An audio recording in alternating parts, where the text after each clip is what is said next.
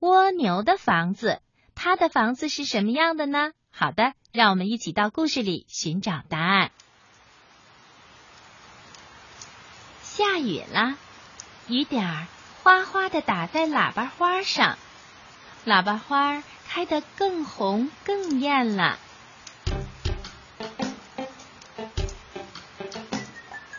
小蜗牛爬爬待在自己的壳里，心里美滋滋的。哈，自己的壳就是一座小房子，下雨的时候可以躲进壳里，雨点淋不着，还可以待在房子里看外面，多好啊！小蜗牛爬爬东瞅瞅西看看，欣赏着雨中的风景。草地东边有一条小蚯蚓，它在一棵小芽的旁边跳着舞。它呀可会跳了，一会儿跳水波舞，一会儿跳圆圈舞，真漂亮。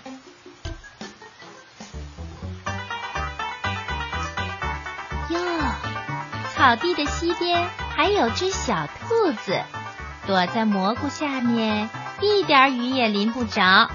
好像在唱着歌呢。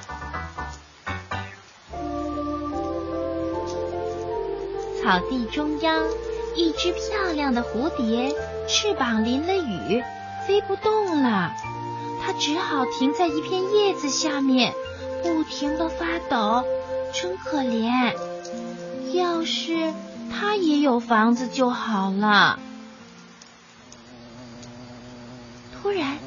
小蜗牛爬爬听见身边有一阵轻微的声音，它扭头一看，咦，身边什么时候多了小蜜蜂嗡莉？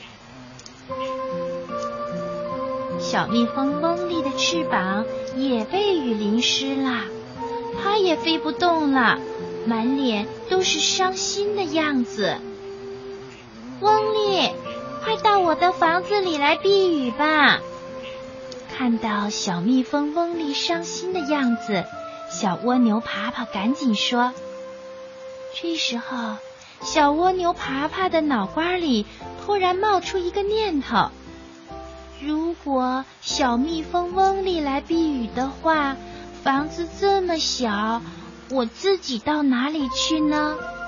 可是小蜜蜂翁丽不能再淋雨了，否则会生病的。”平常啊，小蜜蜂翁丽一见到爬爬，就会高兴的唱采蜜歌。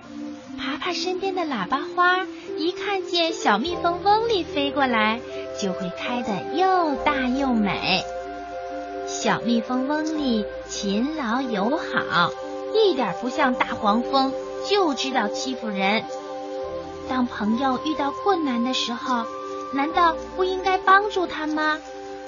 于是，小蜗牛爬爬又招呼了一声：“小蜜蜂嗡莉，快过来！”小蜜蜂嗡莉犹豫着，它抖着淋湿的身子说：“嗯，可是，可是你的房子太小了，如果我去了，你就没地方待了。”小蜜蜂嗡莉心里想：“今天去采蜜的地方很远。”预报气象的小蜜蜂说是个大晴天，可是下了雨。看来那个小蜜蜂没有认真执勤。唉，也怪自己太不注意了，一心忙着采花蜜。明明天上出现了乌云，早就应该飞回蜂巢的。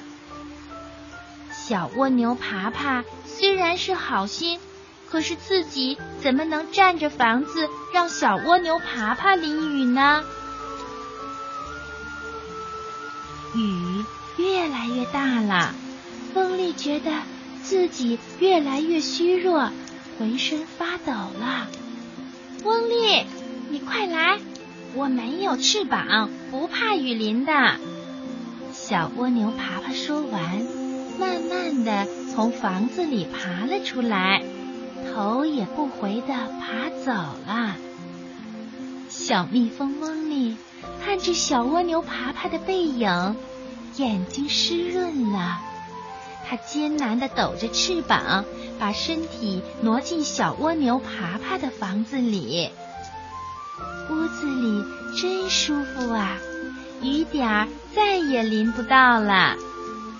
小蜜蜂嗡里抬头望着，小蜗牛爬爬，慢慢地爬到架子上最漂亮、最大的喇叭花的旁边，钻进了喇叭花里。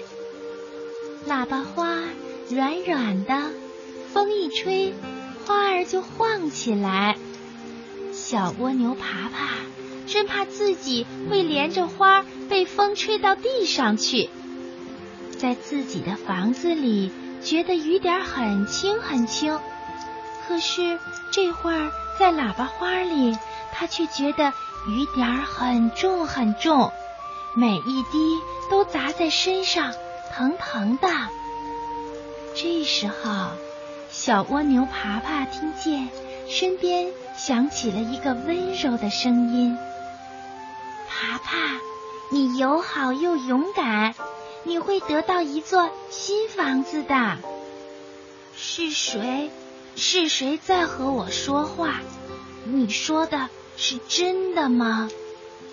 小蜗牛爬爬累极了，浑身。都疼痛难忍，简直没有力气再多说一句话。它倒在花瓣上睡着了，也许是在做梦吧。雨慢慢的停了，小蜗牛爬爬也醒了。怎么回事？他不是在喇叭花里睡着了吗？喇叭花不见了，它的背上却多了一座漂亮的房子，上面有赤、橙、黄、绿、青、蓝、紫七种颜色，像彩虹一样。小蜗牛爬爬还从没有见过这么美丽的房子呢，它又高兴又惊讶。驮着彩色的房子，在喇叭花架的旁边爬来爬去，心里像灌了蜜一样甜。爬爬，是你吗？小蜜蜂嗡里飞过来，呀，你的新房子真漂亮。爬爬自己纳闷极了，我也不知道这座房子是从哪里来的。爬爬，这么美丽的房子只有你才能有。翁里说：“因为你是最善良的小蜗牛。”